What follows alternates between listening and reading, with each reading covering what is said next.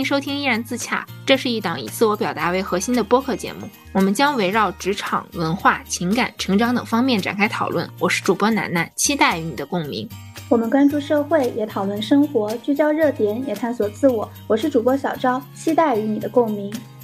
这一期是我们二零二四年的第一期节目。我们之前在策划选题的时候想了特别多的选题，但感觉好像都不太符合开年第一期的这种感觉。就直到最近，我身上发生了一件事情，它让我发现好像我并没有很了解自己。然后我们两个也商量了一下，我们就想要在这一期里面和大家聊一聊了解自己的过程。因为我发现好像我活了也快三十年了，我并不是很了解我自己，尤其是一些突发状况出现的时候，我会感觉我好像是变了一个人。我好像也经常有这样的时刻，就是有那一瞬间觉得我好像。不太认识自己，感觉自己是一个很陌生的人。对，而且尤其是就是当这个时间过去了，然后当我头脑冷静下来，我再去回想，我会觉得，哎，刚才我这样是不是做的不太对？但是当那个情绪上头的时候，我完全不觉得我做的有什么问题。就尤其是。这两年我在职场当中也小小的发了一些疯，发疯的过程当中，我觉得我自己没有任何的问题。但是当我发完疯的时候，虽然就是嘴上爽了，但是其实还是有点后悔。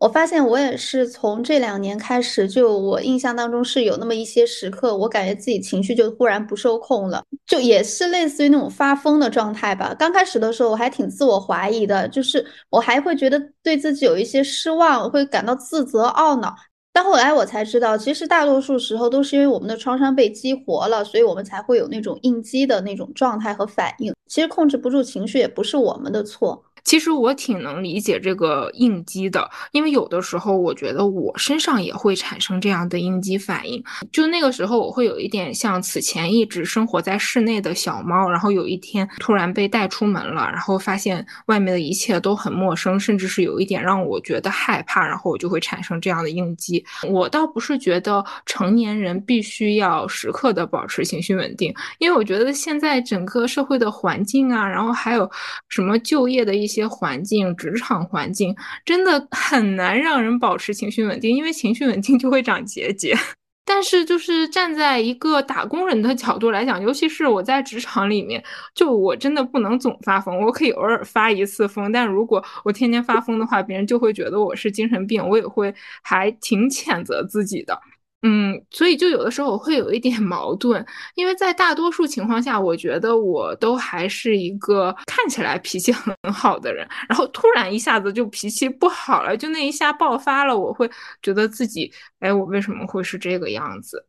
就是可能在你的理想自我里面，你会觉得我应该是一个情绪很稳定的成熟的大人。但是当你有一天发现自己情绪忽然不受控了，或者是自己的做出的一些行为让你觉得自己很陌生，你就会发现哦，原来我的真实自我好像和我的理想自我之间还有一些差距，是吗？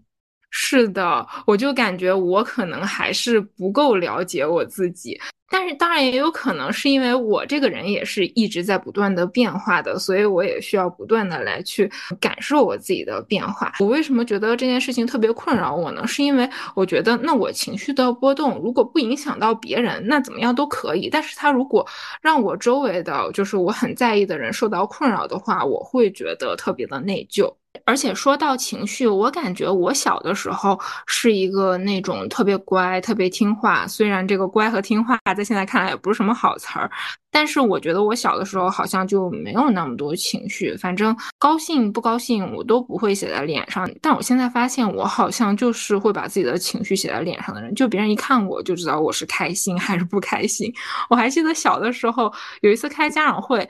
我的语文老师跟我妈妈说。我都看不出来你们家孩子今天是开心还是不开心。就是小的时候的我会觉得人不应该把自己的情绪表现出来，如果表现出来的话呢，可能我就会受到伤害。但是我没想到为什么我现在成为了小的时候不太喜欢的那个大人。哎，我还挺好奇这一点的，就是因为我感觉大部分情况下应该都是小的时候还是比较单纯的，所以就会把心事啊都写在脸上。长大了以后，可能才会有一种意识，就是觉得不能让别人知道我心里到底是什么样真实的想法，所以才会说长大了以后懂事儿了，所以才会喜怒不形于色。哎，其实我真的有在想过这一点，我还在想，就是我这个分界线是什么时候？我现在想一下的话，感觉应该是青春期，因为我在我青春期之前就一直都是那种特别乖的小孩儿，就是听家长话，也听老师话，即便是我在学校里面受了委屈，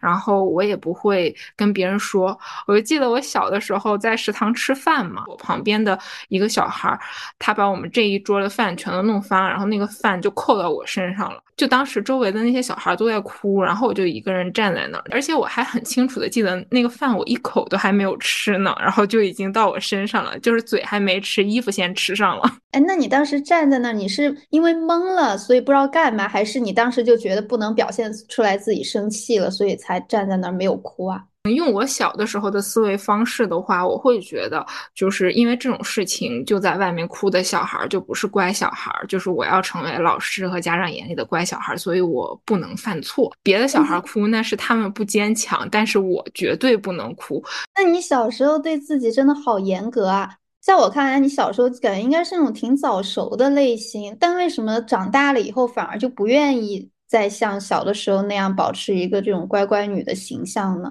是因为就是忍耐太久、压抑太久了，所以会爆发吗？我觉得是有一点的，就是可能很多人在青春期的时候都会经历一个叛逆期。当然，我的那个叛逆期不是我什么出去抽烟喝酒打架了，我就是变得不乖了。我到现在我能想起来，我在叛逆期的时候有顶撞过我的老师。但是我现在再去回想我顶撞我的老师的那件事情，甚至都算不上顶撞，我只是质疑了他。就之前咱们聊那个校园霸凌的那一期，我也讲过这个事情。就是我初中时候的班主任，他在我们上体育课的时候去搜大家的书包，然后把大家书包上面那些什么可爱的小挂件啊什么的都给剪掉了，而且还把每一个他认为有问题的书包放在讲台上公开处刑。就等我们上完体育课回来之后，就是让嗯。书包在前面的人就不能回到自己的座位，就是要站在讲台那里承认错误。当时我就觉得很离谱，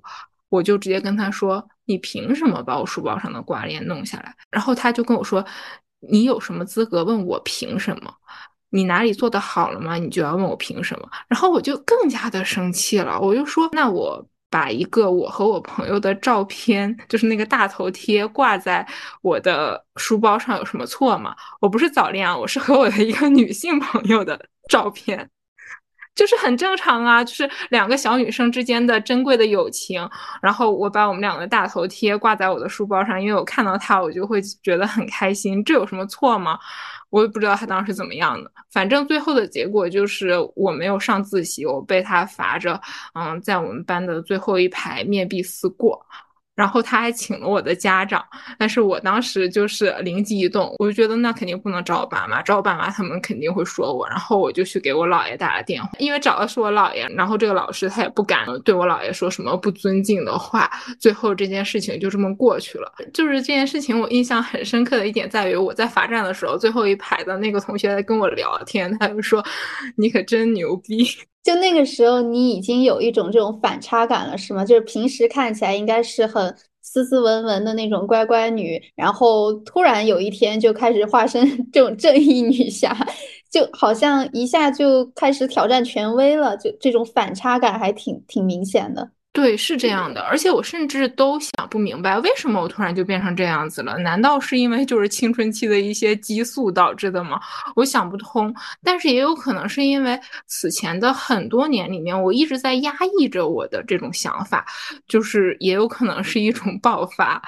然后后面其实也发生了一些类似于这样的事件，但好像。就是发生了这些事件之后，我就慢慢的去撕掉我身上的那个所谓的乖乖女的标签了，然后我就觉得。哎，我好像之前那么多年，我一直忍着我自己的情绪啊，我一直就是去成为别人眼中的那个乖乖女，她对我来说没有任何的好处，就是我可能会更加的不开心。长大之后，我就觉得，嗯，那我把自己的情绪表现出来也并不一定是什么坏事，就有的时候表达情绪其实也是表达一种态度。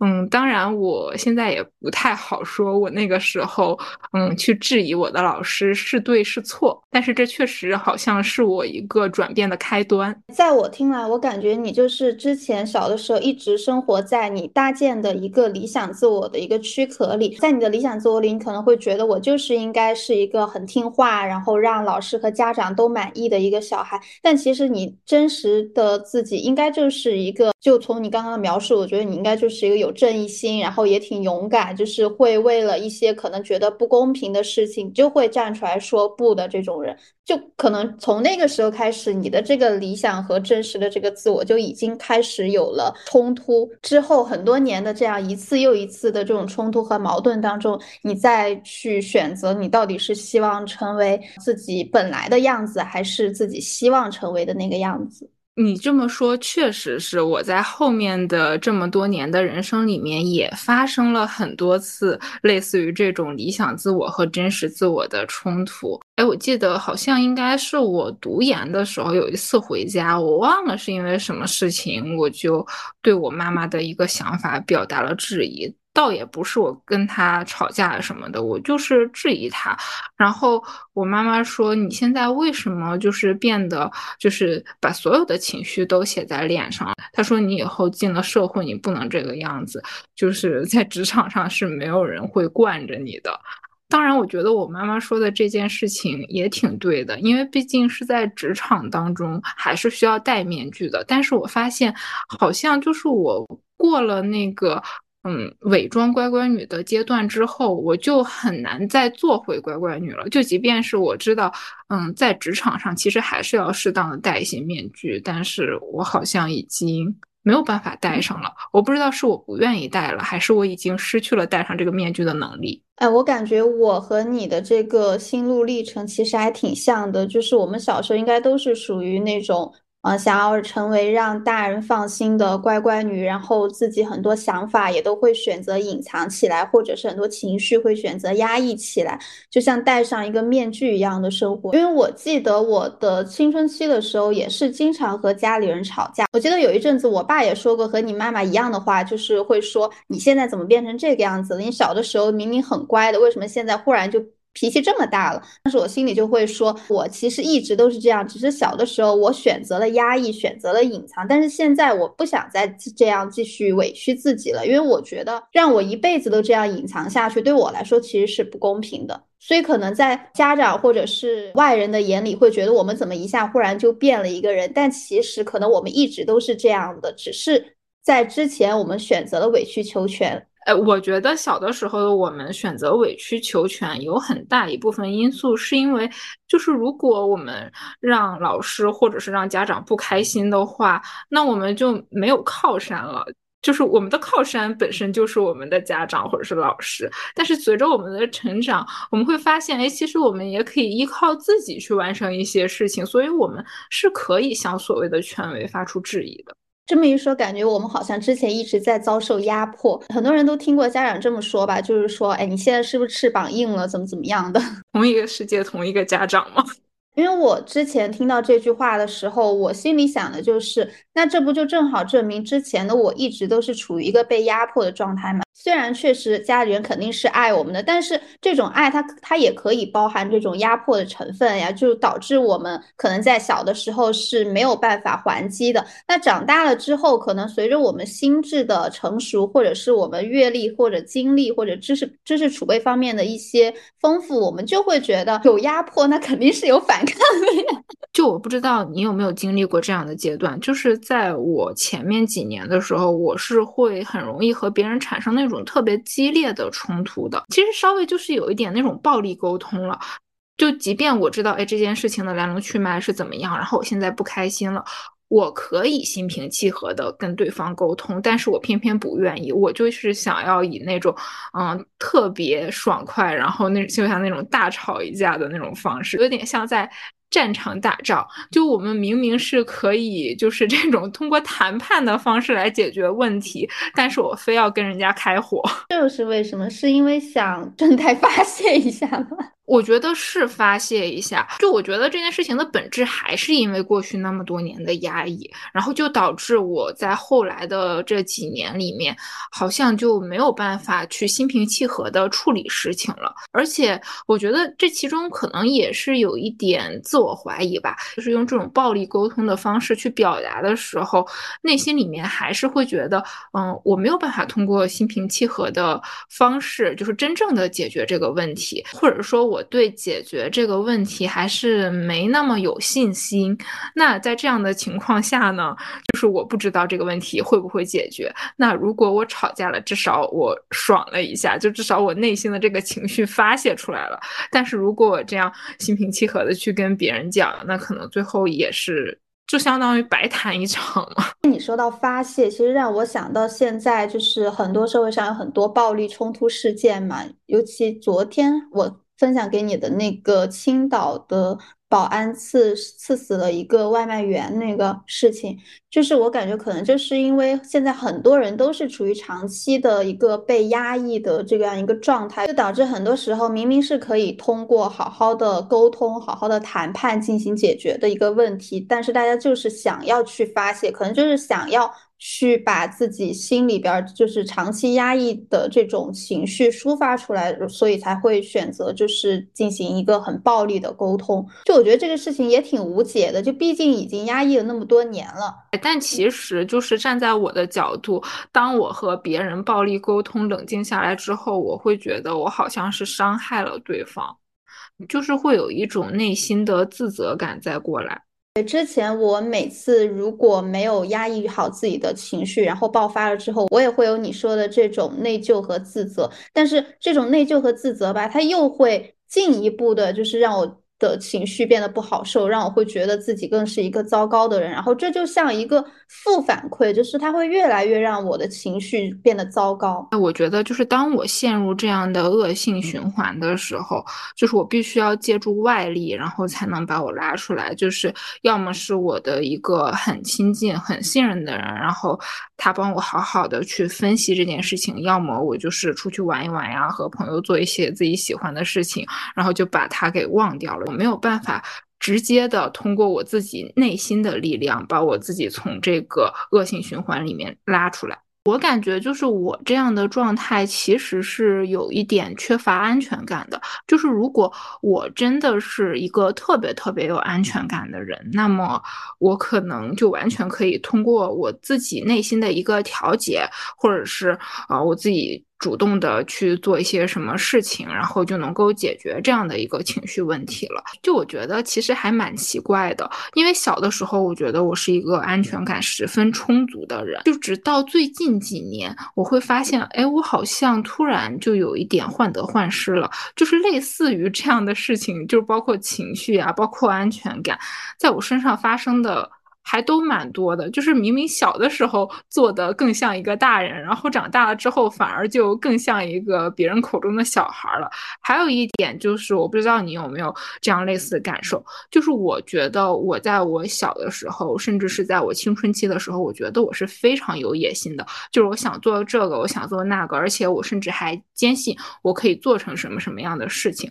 嗯，我记得我上大学的时候，我一直觉得我以后在我的职场当中，我在我的职业道路上就会成为一个非常厉害的女性。我觉得就是我肯定会成为一个领域的专家呀，或者是一个特别有建树的学者之类的。但是我发现，当我工作之后，我一下子就没有这样的一个想法了。就我周围的一些人，他们出现类似的这种情况，是因为工作了一段时间，他们就会发现，哎，其实职场和他们以前想象的并不是一样的，或者是说自己对这个职场的泡沫给幻灭了，所以才会产生这样的一个情绪。但是我是。一开始工作就是这个样子的，就是我从我上班的第一天我就幻灭了，我不知道是经历了什么。但是我在之前的一段时间里面，我一直把它怪罪于疫情，因为我在入职之前就是刚好就是爆发了疫情嘛，甚至是它推迟了我们这一届的人的入职时间。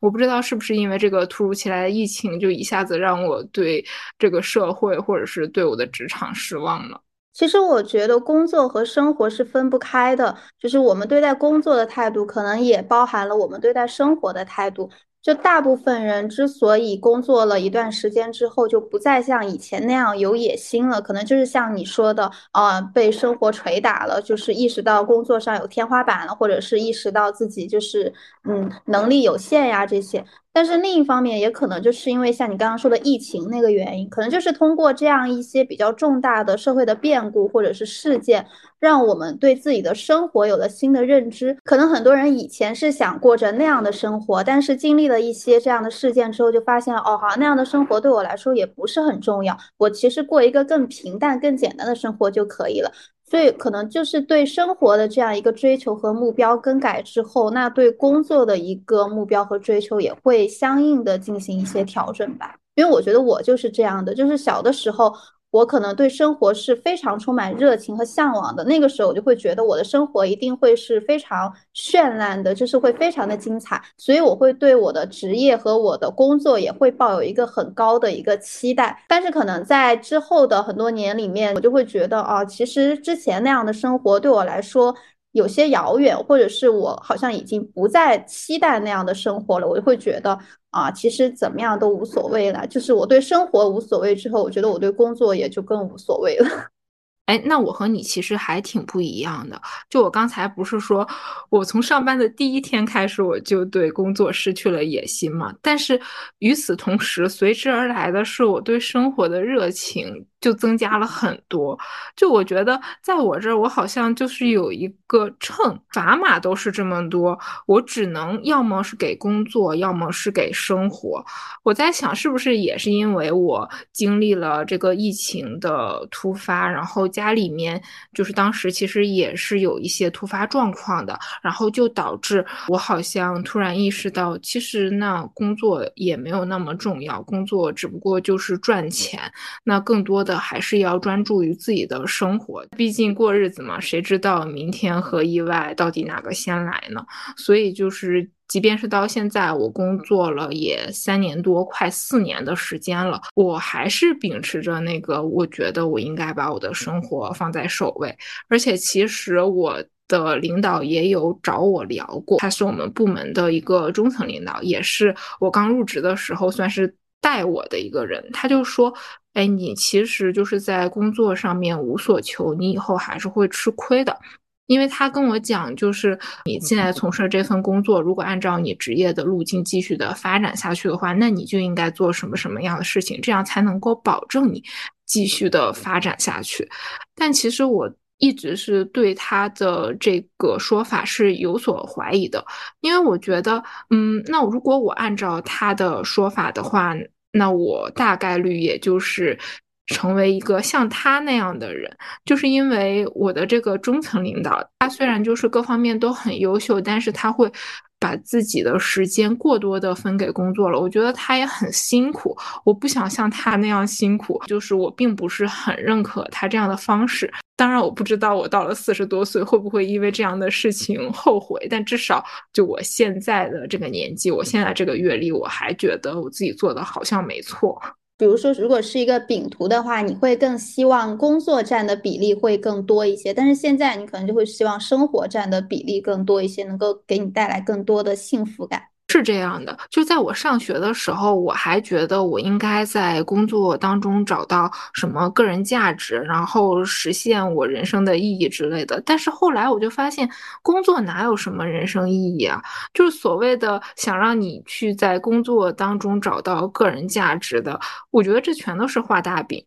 除非就是这个人他自己就是老板，他自己创业，那自己创业就是自负盈亏，自己给自己打工，所以就是可以花更多的时间。那我作为一个给别人打工的人，那好像我也没有必要就是付出我自己那么多的时间和精力，然后去投入这一份工作。我觉得这个投入产出比是不够均衡的。就是我觉得在工作上面的投入和产出比，其实它是一个抛物线，就是它。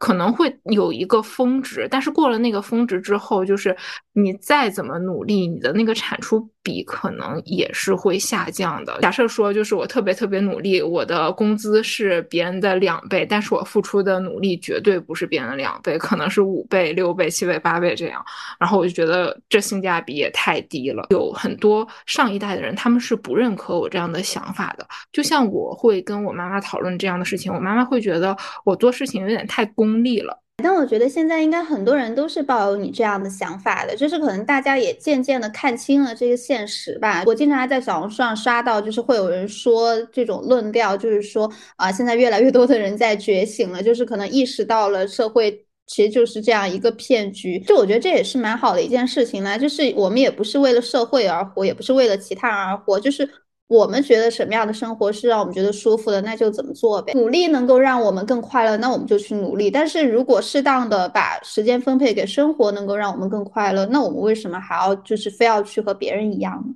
哎，其实除了咱们两个刚才说的这个性价比啊，还有工作和生活的分配上面，我感觉就是我在刚工作的第一天就对我这份工作失去野心的很重要的一个因素。嗯，我不知道这样讲好不好，但确实是当时就是影响我还蛮大的一个因素，是我发现我的这份工作它的时薪并不是很划算的，就是因为其实我在读研的时候就有在做自己的自媒体嘛，而且那个时候不是二零二零年初的时候，小红书刚好就是刚迎来第一波蓬勃的发展，所以我在疫情期间，其实小红书是。赚了一点钱的，就是刚来到上海的那段时间，其实就完全是靠我疫情期间在小红书上面赚的那些钱在生活。嗯，那我花在小红书上面的这个运营，然后我的什么商务合作呀什么的，带给我的收益，那比我的工资性价比来的高太多了。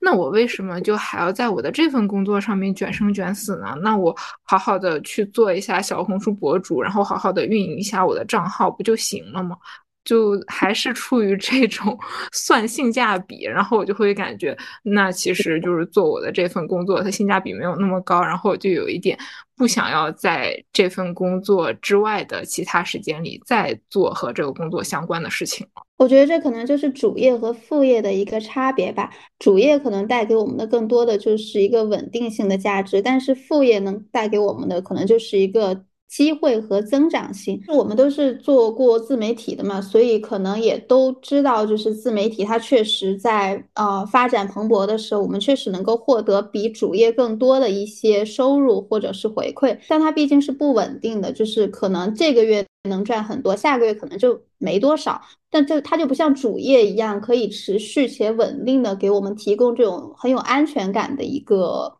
一个收入，所以我觉得你这样结合起来还挺好的，又能有主业带来的一个稳定性，然后又有副业带来的一个增长，就像类似于投资吧。哎，其实我之前不是也跟你说，我刚上班的很长一段时间都挺不开心的嘛。其实那段时间真的有在考虑，那我要不要去做一个全职博主？然后那个时候我就给我自己定一个目标，如果哪天就是我能够连续的几个月的收入，就是不算这种什么，比如说六幺八、双十一这种。收入比较高的时候，就是平常那些月份，就是我的收入都能够达到我主业工资的二倍的时候，我就可以提出辞职。但是没想到啊，就是不但没有达到二倍，这个收入是越来越少了。因为其实现在小红书已经很难做，就不像我二零二零年的时候，就感觉哦随便做做好像也挺容易的。可能那个时候确实是我运气比较好，然后后面也是因为其他事情太忙了，就有一点疏于运营我的小红书了。所以就现在小红书基本上。是赚不到什么钱，然后我在想，还好当时没有头脑一热就辞掉了我这份主业的工作，不然我真的要去喝西北风。是的，我感觉现在小红书上有特别特别多的那种教你怎么做自媒体，然后还有很多标题说哦，什么辞职做自媒体第几天就赚了多少多少钱这种，我觉得这些其实都是骗局啦，都是就是骗人报课然后割韭菜的这种行为，因为。真的做过自媒体的话，就会知道它其实就是一个类似于，就和你去买基金、买股票一样，它就是有涨有跌的。就是它短期内确实是可以给我们带来很高的一个收益，就类似于投资，它有有很高的收益，它可能有一天就是会让你一分钱都没有。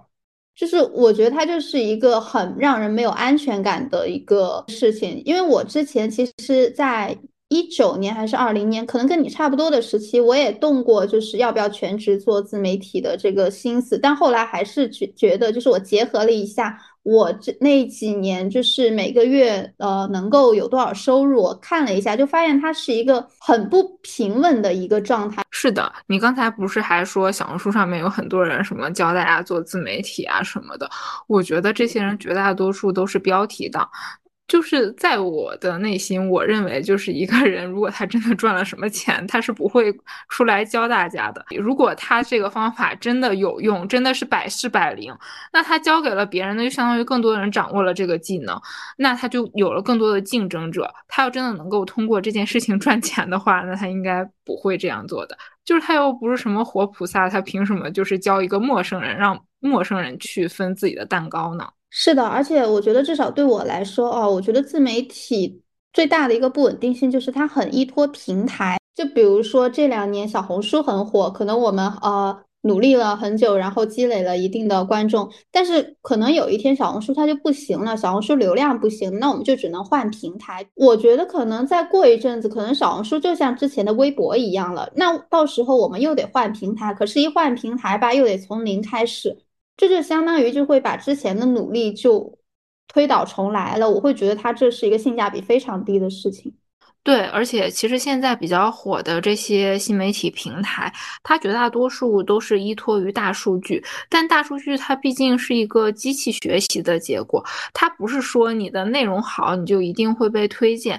就是我能够遇到很多就是自媒体创作者，我觉得他们的内容很好，但他们就是不被推荐，那也是挺无能为力的一件事情。因为一旦一个人决定想要开始做自媒体了，那他就不可避免的会在意自己的数据。我有的时候会在想，那我只不过就是想要记录一下我的生活，我只给嗯跟我有缘分的人，或者是喜欢我的这些观众去看。但是就是当一篇我自己觉得非常满意的。笔记发出来的时候，然后它几乎就是不被推荐的，然后也没有什么人看到我的笔记，我还是会觉得有一定的失落。所以呢，我觉得做自媒体其实还挺容易被这样的事情牵动自己的情绪的，而且我不太记得我是什么时候看到一个视频，反正也是一个自媒体的博主。他就直接说，他其实做自媒体并不是很开心，就是做一个博主，他并不是别人看起来那么光鲜的，尤其是全职博主。那全职博主他的收入基本上就是商务合作嘛。但是商务合作，它又是跟一个人的数据强关联的。就我觉得，只有那种这个行业里面的头部博主，极少数者，他们才能够稳定的通过自媒体得到一定的收入。但是绝大多数人其实就是赚赚零花钱。所以就就是经历了嗯这么多年做自媒体的一个心路历程的转变，我就觉得嗯，那反正就是。还是以记录生活为主，因为其实现在也积累了一些关注我好多年的朋友们了。有的时候我会在我的评论里面看到，或者是在我的私信里面看到，就是他们会说，嗯。这么多年，就是看你毕业，看你在上海定居，看你买房买车结婚，就感觉自己像是周围的一个朋友一样。所以我觉得我应该不会退网，我也不会断更，因为我觉得我有这么多互联网的好友。就是现在自媒体对于我的意义来讲，讲可能就不是赚赚什么零花钱了，就更多的还是一个陪伴吧。因为我觉得不仅仅是，嗯。我在陪伴我那些素未谋面的互联网朋友们，那些互联网朋友们也在陪伴我。其实咱们现在做播客也算是一种自媒体的形式，我们也是想要通过声音，然后让大家了解到我们的另外一面，然后也是想要通过声音的这个媒介，然后认识到嗯更多的互联网好友。嗯，其实一开始做自媒体也是挺机缘巧合的，因为我一开始是分享我的考研经验，然后一下子被好多人转发，然后就慢慢的积累了很多的关注。那个时候的我其实并不相信自己能够有这几万或者是十几万的关注者，就不仅仅是做自媒体的这件事情，我感觉我生活当中的其他事儿也是的。就是有一些我会觉得，嗯，这件事情很难，然后我好像也没有办法做得很好，但莫名其妙的就会被一股力量推动着，然后在不知道什么时刻，我再回望发现，哎，那个我觉得很难的事情好像就已经完成了。尤其是就是对那种像我这样，嗯，学生时代又内向又不自信的人来讲，就是生活当中这样的时刻真的很多。因为就是小的时候不自信，所以就觉得自己什么都做不好啊。你说到这个，我想起来你之前不是也提到过，你本科的时候是想要去。选那个记者团的团长，但是又因为不太自信，所以一直在犹豫吗？哦，是的，我在之前的播客里面也有跟大家讲过，就是我在记者团的这段经历，真的是对于塑造我的自信非常的重要。因为我那个时候就是那种又内向又不自信，然后也不太喜欢嗯当面和别人表达的那种人嘛。我其实是很喜欢写作的，但是我又觉得嗯，我好像也就只能这种做做幕后工作。就平常写写学校里面的活动呀，然后采访一下同学，甚至是我觉得我在采访同学和老师的时候，我都非常的不自信。嗯，每次准备采访大纲的时候，都要花去我好多时间。嗯，就会觉得是我我的这个问题会不会提的不太好，或者是说，嗯，我准备的不充分，导致我这篇稿子写不好了。然后等到我大三之前，因为大三一般都是面临着一个学生社团换届嘛，然后负责我们这个记者团的老师他就跟我谈，他说，嗯，他希望我来做下一届的这个记者团团长。当时其实是有一点受宠若惊的，但更多的是惊讶，因为我。之前一直是很不自信。我虽然知道，嗯，我好像是可以写出来一些还不错的文章，但是就是对于去成为这样的一个学生社团的管理者，我此前从来都没有做过类似的事情，我也觉得我做不好。我真的纠结了特别长的时间，而且那那段时间一直是处于一个自我怀疑的状态，因为我觉得我们这个记者团里面，同样即将升入大三的也有很多人，就是他们每一个人都比我更适合去做这个团长。我想了一下，我的优势可能。在于，嗯，我比较细致，然后我也很热爱这份工作，然后我对我的每一篇稿子都非常的有责任感。我那个时候想着，我虽然内向，虽然不自信，那我是不是也可以通过这个事情让我的整个性格出现一个转机？然后我就接下了这个任务嘛。但是那个时候的我还是非常的担心，我就觉得，嗯，那我面对这么多学弟学妹，而且未来还要面对什么招新呀、去面试呀。因为我自己作为一个面试者的时候，我都非常的紧张。那我在作为面试官的时候，我都不知道应该怎么去面对一个面试者。但是后来，其实我是被鼓励到了，然后就按部就班的做好每件事情。就是当我结束这个记者团团长的任期之后，我再回望过去的那些日子，我才发现，其实我做的还挺好的，我也比我想象当中更勇敢。然后可以说一个番外嘛，就是当时鼓励我的人就是蒙哥，那个时候我们两个还没有在一起 啊。这个我记得你之前说过。我觉得就尤其是像一些内向不自信的小孩儿，好像在以前的生活当中会出现很多次这样的情况，就明明自己已经把事情做得挺好了，但还是不相信自己能够做好其他的事儿。哎，我感觉你刚刚说到内向又不自信，我感觉说的就是我，因为我从小感觉就是那种呃又瘦弱，然后又腼腆，说话也会紧张害羞的那种小孩。我其实直到研究生毕业，我都从来没有想过要出国，因为我知道我自己就是一个非常需要安全感的人，我就是喜欢停留在我的舒适圈里，不喜欢改变，然后也不喜欢陌生的环境。但是当时就是我不知道为什么我家里人态度就很坚决，就是觉得我应该出去看看，可能也是知道我这样的性格吧，就觉得我还是应该接受一些历练。其实我当时已经在找工作了，因为面临毕业嘛，但是没有办法，我就只能更改当时的计划，然后开始准备申请学校。但是当时我记得拿到 offer 没多久的时候就经历疫情了，应该是二零二零年的年初，然后当时我。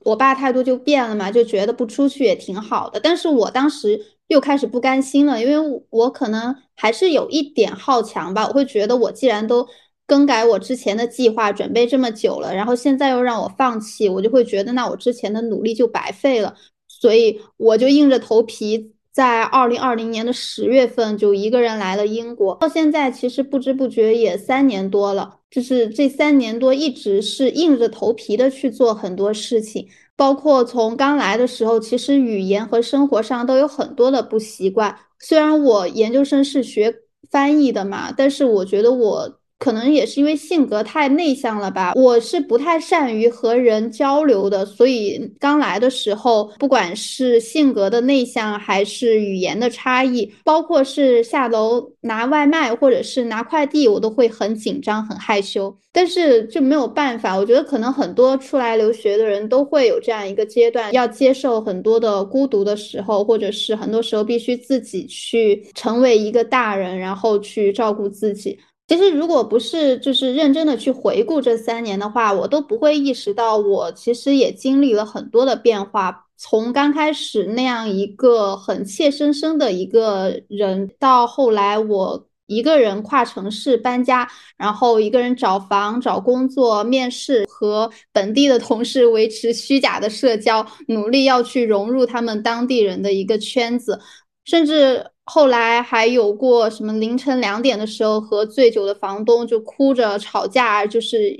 感觉那个时候可能那个房东有点种族歧视吧。那个时候我真的觉得非常的委屈，我甚至想过要不要给家人打电话，就是我不想在这边过了，我想回家。但是后来还是忍住了，就觉得，嗯，毕竟隔着这么远的距离，就是说了好像也没什么用，反而是让他们担心，所以还是就是硬着头皮，就是把自己当成是一个大人。但，其实也不是当成一个大人。我觉得我现在岁数其实已经算是大人了，只是可能以前被保护的太好了，所以一直还是把自己当成小孩儿吧。就有时候我回想起来这三年的经历，我会觉得有一些恍惚。我觉得自己好像变得勇敢了，但又觉得自己其实一直只是在逞强吧。就像你刚刚说的，就是会觉得自己比想象中的其实更厉害。因为我偶尔还是能想起来，其实我是直到本科毕业的时候，我才学会怎么用地图导航。因为我一直是一个路痴，所以我很难想象，就经过了这三年之后，我已经可以一个人去语言不通的国家去一个人游荡旅游。这在以前的我看来，其实是我根本不可能做到的。我很难想象，我一个路痴，一个人出门，然后去一个语言不通的地方，我是怎么能够有这个 胆子的，然后还能够平安的回来？我就觉得，可能有的时候我们就是低估了自己的潜力，也可能是家人把我们保护的太好，或者是我们对自己就是不够有自信吧。哎，我其实还蛮能理解你的这个人生阶段的。我感觉就是好像，当我真正离开家、离开家人的保护之后，才能够真正的获得自我的成长。就虽然我大学是在本地读的嘛，家离学校也很近，但是进入大学，我感觉就跟以前上初中、高中不太一样了。就是我有很多的自主决策权，然后我可以选择，嗯，自己做什么，不做什么。我也可以选择这件事情要告诉家里人，还是不告诉家里人。就是。是当我开始拥有自己的自主权的时候，我好像才能够去慢慢的探索自己的潜能，就就感觉好像是在慢慢的突破我的地图的盲区，就有点像打游戏一样，就是在不断的通关的过程当中，然后不断的去开辟游戏当中的版图。我也觉得我在工作。之后又获得了进一步的成长，因为工作嘛，就彻底的离开了我的家乡，然后到了一个不太熟悉的城市，开始一段新的生活。就是有很多事情是没有办法依靠父母，甚至是也没有办法依靠我的恋人和朋友的。让我感触最深的一件事情，其实还是去年十一月份，当时不是出了车祸嘛。而且那个时候我都不在上海，我是在外面出差。就虽然我很疼，然后我也不知道我的腿那个时候是什么样一个状态，但是我又不能哭，因为哭它并不能解决什么问题。就是经历了那一场算是虚惊一场的车祸，我就发现，哎，好像我已经有一点像大人了，就是我已经能够冷静的处理这些问题了。就包括到现在，我也没有跟我家里人说过我出了那场车祸的事儿。啊，他们现在都还不知道吗？嗯，对的，我只跟蒙哥说了，然后我还提醒他，你不要跟我爸妈说。哎，我觉得可能我们都会经历这样一个阶段，就是长大以后就自动的学会了报喜不报忧。是的，你这个报喜不报忧，又让我想起来，就是刚放开的时候，大家不都阳了吗？然后那个时候我阳了，我也没敢跟家里说。我是康复了之后，就回到哈尔滨的第一天晚上，我跟他们说，其实我已经阳过了。然后他们就埋怨我嘛，就说，哦，在上海我发烧都发到四十度了，然后不跟他们讲。对我很能理解这个，就是。尤其是遇到什么生病啊之类的这些事情，真的就是没有办法跟家里人讲，因为他们又没有办法，就是真的做什么来帮助我们，只会替我们担心。那担心的话，那一个人担心就好了，何必在？让其他人也担心的，我就是抱着这样的一个想法，所以我从来生病都是靠自己扛着。就我觉得，虽然我们已经长大了，在一些事情上面很勇敢，可以自己处理好一些事情，我还是觉得我们是不是应该也适当的去表达自己的脆弱？因为我站在我个人的角度，我是非常希望我。我的家人和朋友在我面前展现出来脆弱的一面的，因为我非常希望我能够在他们脆弱的时候去保护他们，即便是我不能够保护他们，我也想要给他们一些心理安慰。但是当我自己脆弱的时候，我又会很矛盾、很纠结，我不知道我要不要跟别人说，就是我到底要说到什么程度才能够拿捏好这个刚刚好的度。我觉得这个又回到那个 F 人和 T 人的一个区别吧。就像我这种 T 人的话，我就会觉得，如果这个事情我袒露了我的脆弱，但是对方如果没有办法给我提供一个解决问题的一个方案的话，我就会觉得那只会让对方和我一样陷入这种无助的一个情况，只会替我担心，但是好像没有办法解决。如果对方能够帮助我解决这个问题的话，那我就觉得啊。就可以让对方知道我此刻的一个脆弱的状况，但是 F 人好像就不太一样，F 人就会觉得不管我能不能替你解决这个问题，只要你把你的困难告诉我，我可以让你知道我是在这里的，你那你肯定就会好一点。哎，那如果是按照你刚才的说法的话，我觉得我在面对自己的时候我是一个 T 人，但是在我面对别人的时候，我又更像一个 F 人。啊，是吗？我我是不管面对自己还是 面对别人，我都是一个 T 人的状态。就是不管别人向我倾诉，或者是我向别人倾诉的话，我都会先考虑一个问题，就是我有没有能力，有没有办法，就是帮你解决这个事情。如果没有的话，我就会觉得啊，我好像不太会安慰人，我也不知道该怎么办，我就也会陷入一个无助的状态。然后到时候就是两个人一起无助。那我和你的想法不太一样，就比如说我朋友他遇到了什么问题，就即便是我不能够解决这个问题，我可以一直陪他聊天，因为站在我的角度，我会觉得他可能并不是需要我去给他解决这个问题，他只是此刻需要一个人的陪伴，然后需要表达他的一些倾诉欲，那我在这里就够了。但这其实也是一种 解决问题的其中一个方法，就是。陪伴可以帮他疏解或者缓解一些压力。哎，那其实咱们两个在面对自己脆弱，或者是觉得自己啊不太自信的时刻，好像都会选择硬扛，就是会把这件事情扛过去。你也是这样是吧？是的。我觉得可能也是从小习惯了做乖乖女吧，就下意识的就会希望不要让别人担心自己。对，我觉得就是我如果让别人担心我的话，我会给别人造成压力。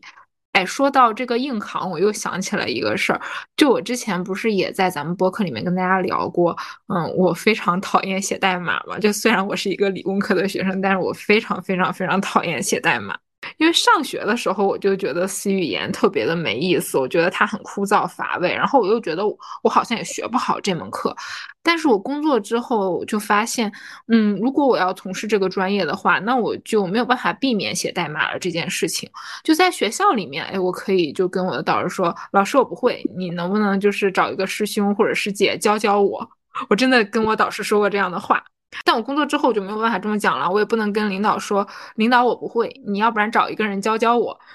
这个就很尴尬呀。因为其实工作都是有一个新手保护期的，就前面的几个月，可能别人就是会交给你一些，嗯，相对来说比较简单的任务，就是你查一查资料，自己学一学，其实就能够完成。但是走出那个新手村之后，其实也不只是工作，很多事情都是这样。当我们走出新手村之后，就会发现，哎，好像周围的环境对自己来说也没有那么友好了。因为工作嘛，那你来这儿肯定就是要有产出、有价值的。我记得有一次，就是交给了我一项就必须要写代码的工作，我当时就一个头两个大，我就在想这个东西我要完不成怎么办？而且它是有 deadline 的，就不像上学的时候，老师让你做课题，你就慢慢做，反正这个方法做不出来，你再问问别人。但是工作上的话，其实很多事情它都是独立的，因为别人也有自己的工作，别人自己的工作都做不过来，他也不太可能会帮助我呀。教我，甚至有的时候就是在我的工作里面，嗯，领导交给我的工作，他自己都不知道怎么做，需要我自己去研究、去探索的。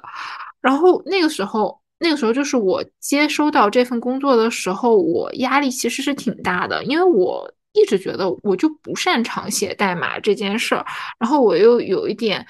害怕写代码，那我总不能不做，我就硬着头皮一步一步的学，然后一步一步的去分析，然后我没想到最后我也做出来了，就是在逼着自己做。可能就是在一些擅长写代码的人眼里，就觉得这件事情太简单了，你为什么就是要花这么多时间才把它做出来？但是在我这儿，我觉得对我来说其实是一个突破。就我再回头去看我过去的这个硬着头皮写代码的这个经历。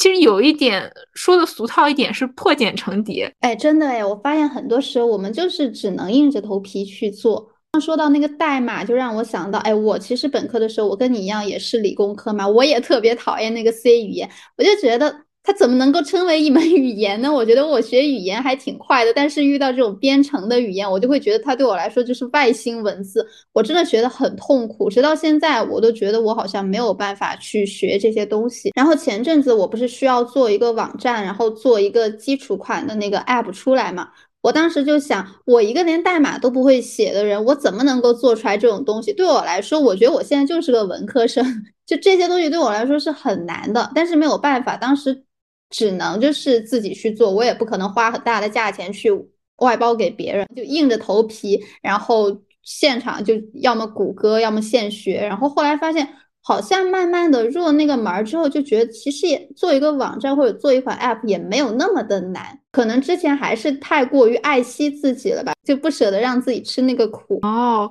我感觉其实还是给自己设限了，就下意识的觉得呃这件事情我就是不行，然后也很排斥这件事儿。就有很多时候我感觉我有一件事情做不成，倒真的不是因为我能力不行，或者说我脑子笨，我就是被我自己吓到了，而且就是。我工作之后写代码的这一段经历，我现在再去看，我还是挺感谢这一段硬着头皮坚持下来的经历的。因为就是因为这段经历，我成为了我们部门里面对这个领域就是为数不多熟知的人。我说的不是写代码，是我写代码所产出的这个东西，甚至是后来在其他的部门想到这个领域，嗯，他们第一个提到的人就是我。在咱们上一期节目不是也提到我在二零二三年的年初就是调。到了一个新的组嘛，其实也是因为就是这一段时间写代码，然后在这个领域里面有所钻研，我才有机会来到这个新新的组。所以我就觉得好像有的时候稍微逼自己一下，然后让自己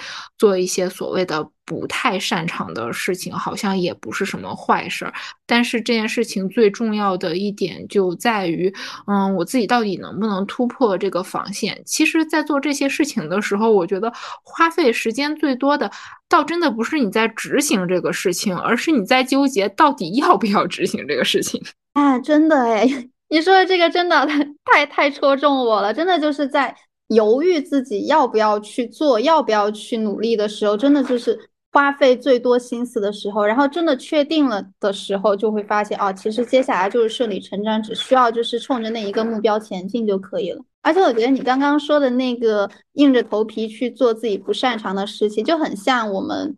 之前一直讲的就是走出舒适圈。现在很多人不是又推翻了之前那个观点吗？现在很多人就会觉得说，我为什么要走出舒适圈？就是现在在舒适圈里边躺着，其实也挺好的。但是我觉得，如果走出舒适圈之后，能够给我们带来一个更好的提升的话，那还是走出来会更好一点。只是可能很多人走出舒适圈之后，发现并没有成为让自己。惊喜的那样一个状态，所以才会觉得舒适圈其实更好吧？哎，我倒不觉得我们做的事情是走出舒适圈，我觉得我们这个是在拓宽自己舒适圈的边界，就是让自己的舒适圈变得更大一点。就我还是在，嗯，我的舒适圈范围之内的，只不过我在这个拓宽的过程当中会经历一些痛苦和挣扎，但是我经历完了之后，那再做这一件事情，那其实就是在我的舒适圈里面了，好像那种安营扎。寨的感觉，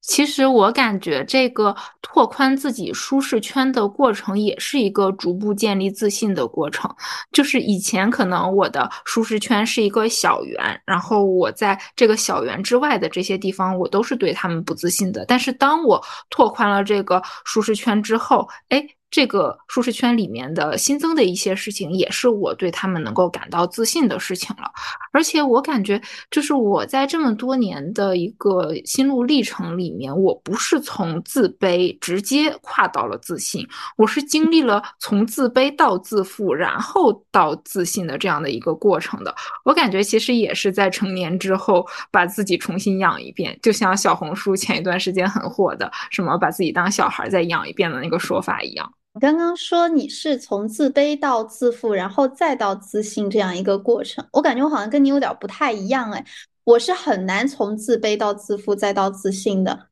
我感觉我是分很多不同的方面，可能在这一个方面我就一直都是自卑和自负来回的切换，然后在另外一个方面我可能就是一直保持一个自信。就是我很难，就是从一个自卑到真正的自信。我觉得这个对我来说，就是这个自卑的种子，它一旦种下了，就很难把它给彻底的拔出来。但是其实我到现在也不是说我就是一个百分之百自信的人了，因为在我。不断的了解自己的过程当中，我仍然会发现，哎，好像我还是在有一些方面是有一点点的自卑的。但是我是觉得我整体上的感觉是要比我小的时候要好很多。因为其实小的时候我是有一点那种打压教育的，就即便是比如说我考试考的成绩很好，然后我在什么比赛里面得了奖了，我的家人是不允许我跟别人说我表现的很好的这件事儿。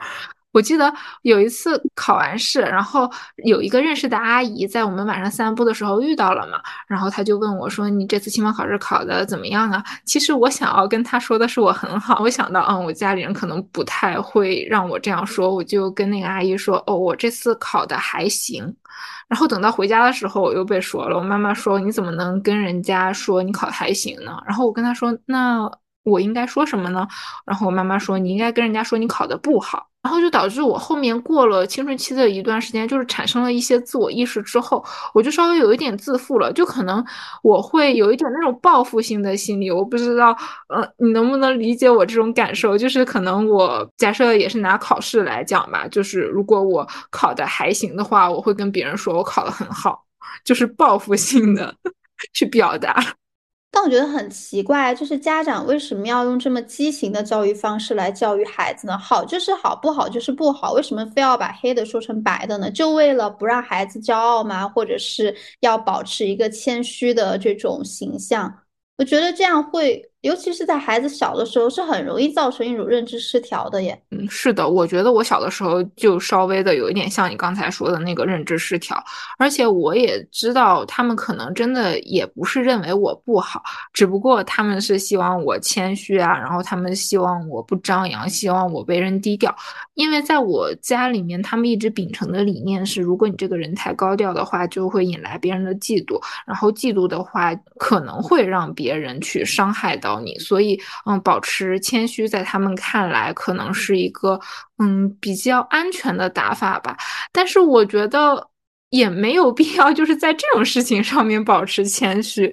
就是我从自卑到自负再到自信，真的是用了很长的一段时间。就是在我那个有一点自负的那一段时间里面，我觉得就完全是我在用我这个自负的假象去掩饰我内心的自卑。没有人的时候，我的内心挣扎就是会在自卑和自负之间反复横跳。就直到后面几年，也是最近的几年，我在反复的去回顾。过去的那些经历，然后结合我现在的一个想法，我好像才慢慢的把自己的自信建立起来。我觉得自卑和自负其实就像跷跷板的两头，就是如果我们能看到一个人的自负的话，那他的另一头肯定就是他的自卑，而且自卑的包袱越沉重的话，自负的那一头就会翘得越高。我后来是如何发现我的自负和自信的呢？就是我会看我的这部分特质在小的时候有没有被打压过。比如说写作啊，或者是拍照这些，我觉得我在这些方面对自己的一个评价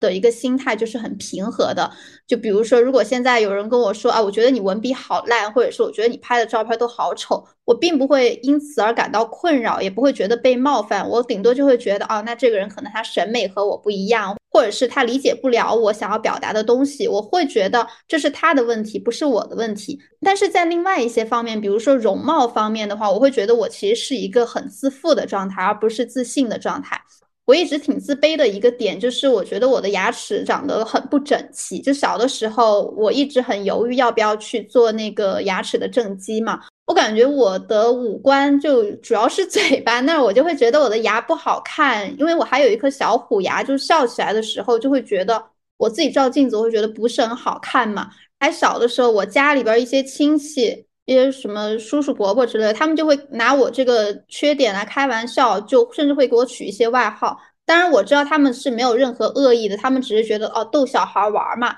但是其实，在那个时候，我也已经上初中了，我是有这种外貌方面的一个认知的。就从那个时候，我觉得我自卑的种子就已经被埋下了。哪怕到了后来，很多人会说啊，你眼睛真好看，或者说你的鼻子真好看，但是我会很介意的，仍然就是我的我的牙齿不好看。所以我从小到大，我拍照我从来都是不会露齿笑的，就是我很习惯性的，我会下意识的笑的时候会抿嘴笑。就是因为我觉得我从小就是受到这种外貌方面的一个打压，而且我觉得在未来很长一段时间里边，我在外貌这方面都是会处于一个自卑和自负来回切换的状态，而永远不会达到一个自信。就如果现在有人跟我说，我觉得你长得不好看，我会觉得被刺痛，然后我就觉得被冒犯，然后我就会。找一些证据去反击，会自证，会强调说，我走在外面，别人也会要我微信啊，或者很多人都夸过我长得漂亮，我会就是很努力的要去向对方证明，我其实并不像你说的这样。但其实我这种很努力的想要自证的一个行为，其实就是一个很自卑的一个体现。哦，你说的这个容貌上面的自卑，其实我还蛮能感受到的。你刚才不是说你的牙齿嘛？就是我在小的时候换牙之前，就是从乳牙换到恒牙的这个阶段，就是也经历了这样的事情。就是我小我还就我还没有长出恒牙的时候，就是乳牙的时候，我的门牙两颗门牙之间是有一个很宽的缝的，就可能是因为那个时候那个。牙齿长得太小了，所以它有缝。我就记得小的时候有很多人嘲笑过我的牙齿中间有个缝，就即便是现在我已经从乳牙换成恒牙这么多年了，然后我的恒牙也没有缝，就是我的恒牙是非常正常的恒牙。就是我也是会对我的牙齿稍微有一点点的焦虑，因为我的恒牙也不是那种像别人那种就是长得非常整齐，我是稍微有一点点角度，但是不仔细看看不出来，但我还会稍微有一点介意这件事儿。就是因为小的时候被别人打压过。其实你刚才还说了有一点，我感受也还蛮深的，就是你说你写作呀、拍照，在这方面别人跟你讲，你是不会觉得你自己有什么问题的。其实这就让我想到了，我们如果是养宠物的话，假设有人说，哎，你的猫真的很丑，那你不会觉得我的小猫是丑的，你会觉得我的小猫天下第一可爱。你们说丑，那只是因为你们 get 不到我小猫的可爱。但是当我们面对自己的时候，好像就有的时候就没有办法这个样子，就是我们只有在面对自己擅长的那一方面的时候，才能够表现出来像爱小猫一样爱自己。但是在面对另外一些事情的时候，好像就没有办法把自己变成自己内心里的那只可爱的小猫。我觉得建立自信的过程也是一个嗯，逐渐的更加爱自己的过程。我觉得爱自己最直接的方式就是把自己当成自己的小猫来看待，因为主人永远会爱自己的小猫，就是会包容自己小猫的一切，甚至是有一些缺点，在主人看来也非常的可爱。或许这也是一个逐步建立自信的方法。是的，你刚刚在说小猫的时候，我就在想我之前养过的一只小猫。就是它很瘦嘛，然后我的朋友们都会说，从来没有见过这么瘦的小猫，一点都不好看。但是我当时就是会觉得，你们根本不懂它有多可爱。就是我完全不会因为别人评价我的猫比其他的猫咪看起来太瘦了，所以显得没有那么可爱，而真的就是为这个感到焦虑。我会觉得我的小猫，那它不管怎么样，它就是最可爱的。但是我觉得我对自己是很难达到这样一个。境界的，就是也可能是我们很容易对自己更加的严格吧，就是对自己可能会更倾向于一种完美主义。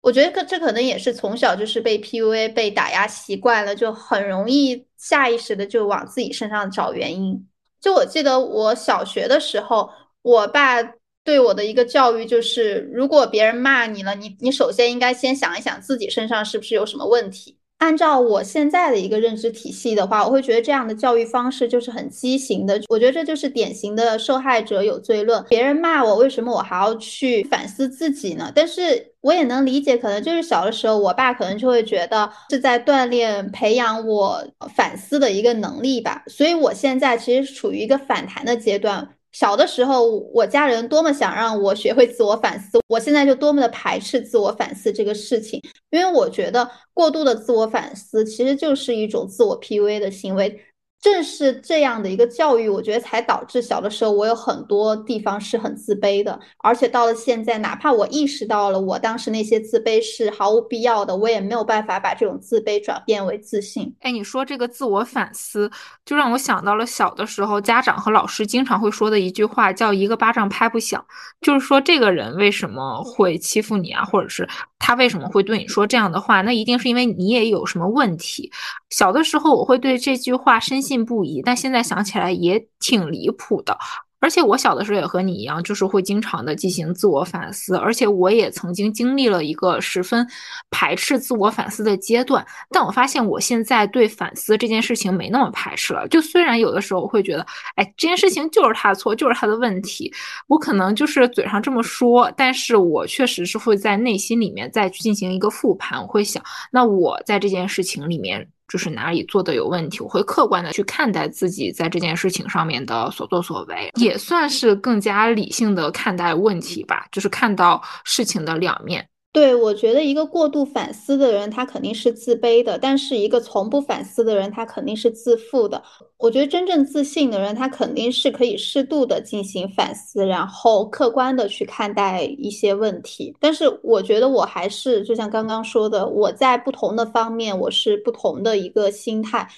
在一些方面，我觉得我是可以进行客观的一个反思的，那是因为我在这个方面我是真的自信的一个状态。但是如果到了我自卑的一个状态，我是很真的很难，我就会像那个应激的时候被触碰到了我的一个开关，那个开关一打开，我就没有办法理智的思考了，我只能以情绪为先，就是先把我的情绪抒发了，然后我才能冷静下来。所以其实咱们即便是快到了三十岁，甚至还。没有那么了解我们自己。嗯，我在之前的很长一段时间会被这件事情困扰，但是这样的事情发生多了之后，我就会发现，那是不是或许人的一辈子就是这样的？可能我到六十岁了、八十岁了，我也是有的时候会想不通自己为什么会这样。但是我觉得，嗯，发现这样的问题，解决这样的问题，然后以后再去平和的去面对这样的问题，也是成长的一个过程。对，其实我觉得变得自信就是一个让自己内心变得自洽的一个状态。我感觉我们好像聊了很多期了，聊到最后都是聊我们内心的一个自洽的一个状态，就是怎么才能够从一个自卑或者自负的状态过渡到一个真正内心自洽，然后变得自信的一个过程。嗯，因为我们的节目就叫依然自洽呀，我们想要 表达的就是这个题目。